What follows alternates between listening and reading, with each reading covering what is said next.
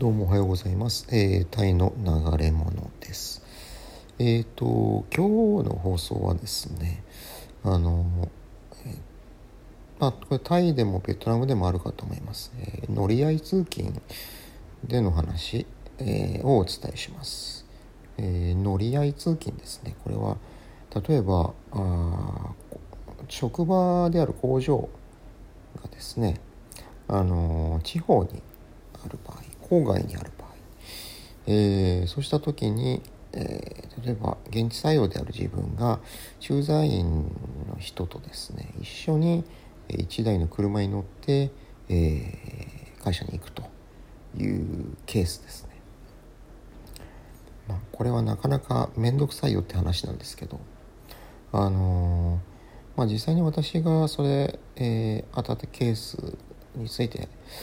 えー、具体例まず挙げたらな挙げられればなと思います。でそれはですね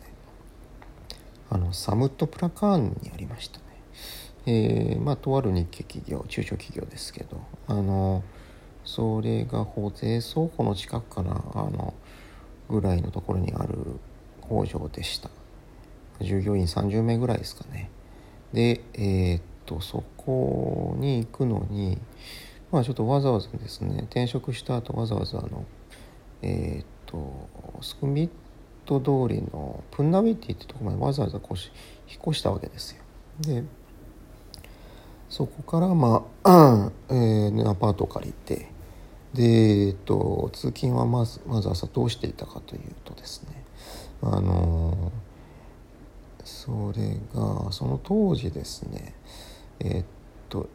マネージングダイレクターだった方がいたんですよ。それはその人は現地採用だったんですけどとりあえずその人の家まで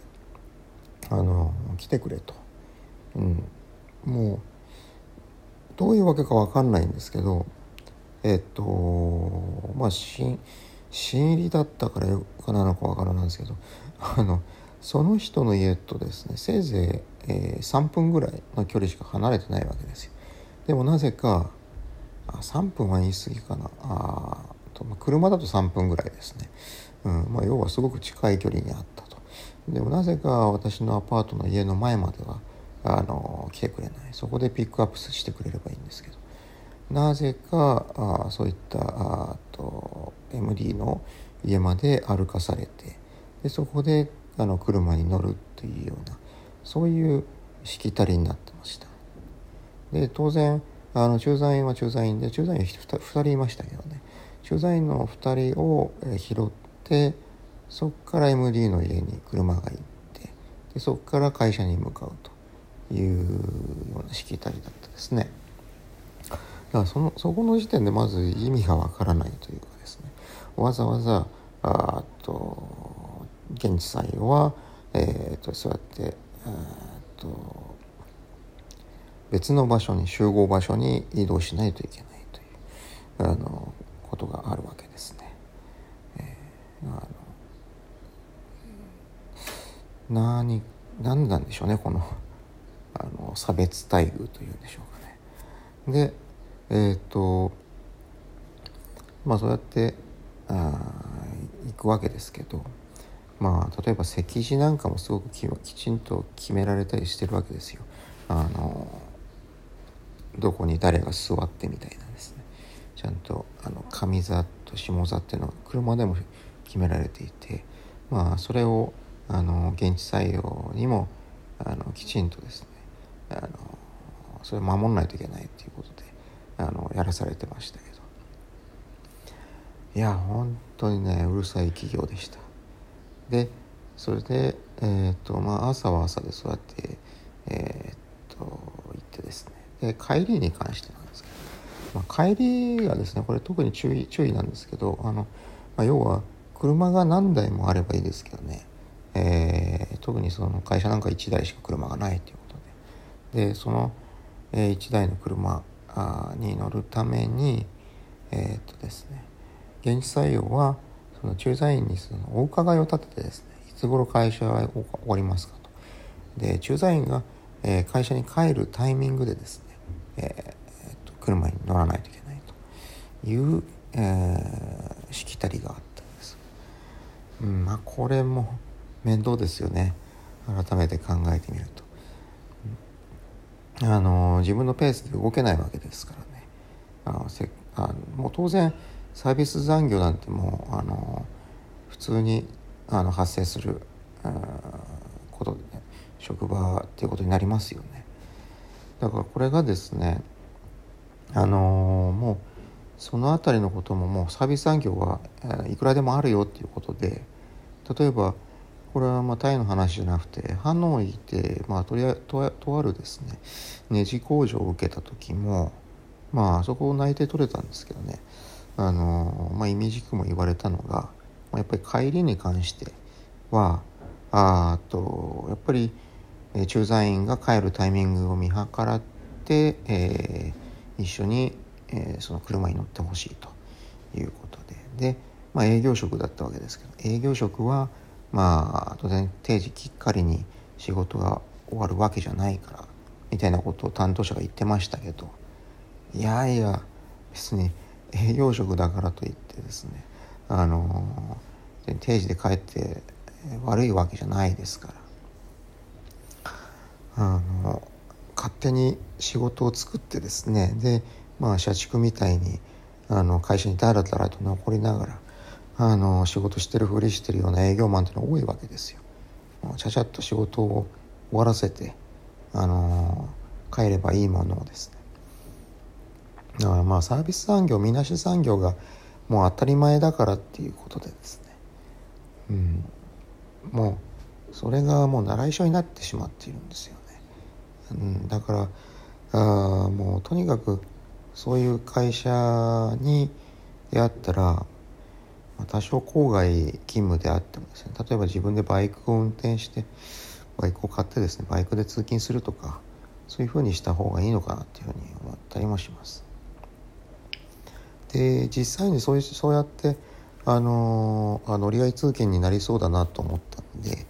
あのバイクを買ってバイク通勤してた時もありました。あのそれはチャチュンサオでしたけどね。えっ、とそこの会社はあのバンコクからあとラムカム編あたりにですねあの、まあ、引っ越してくれって最初に言われましたけど。いやでもそれだとあの、うん、要はあの駐在員がラムカム編あたりに住んでるからあその近くに住んでほしいっていうことだったんでしょうね。で、えー、その住んだアパートに、えーまあ、迎えに行くというよりは自分がその駐在員の、えー、ところまで朝歩いて行ってでそこで、えー、車に乗せてもらうっていう話だったんでしょうけれども、まあ、とにかくそういうのが嫌で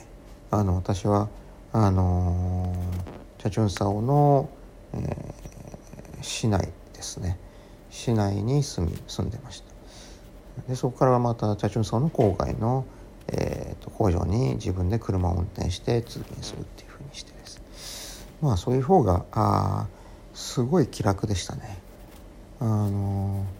ねもう帰りも関係なくもう定時にぴったりにですねあの帰るようにしてましたし、ね、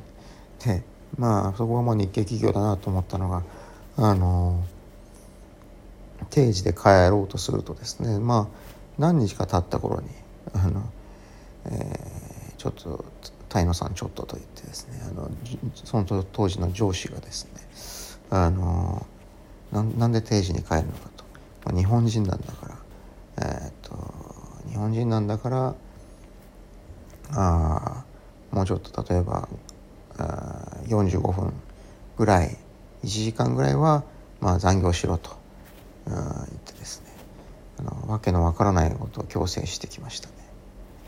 まあ、まあちょっと愚かしげな企業というかですね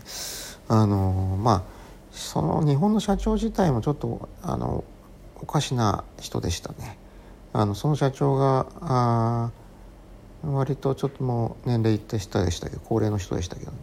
あの日本からタイに来てタイの工場であのみんなの前で訓示を垂れた時ですよ。あの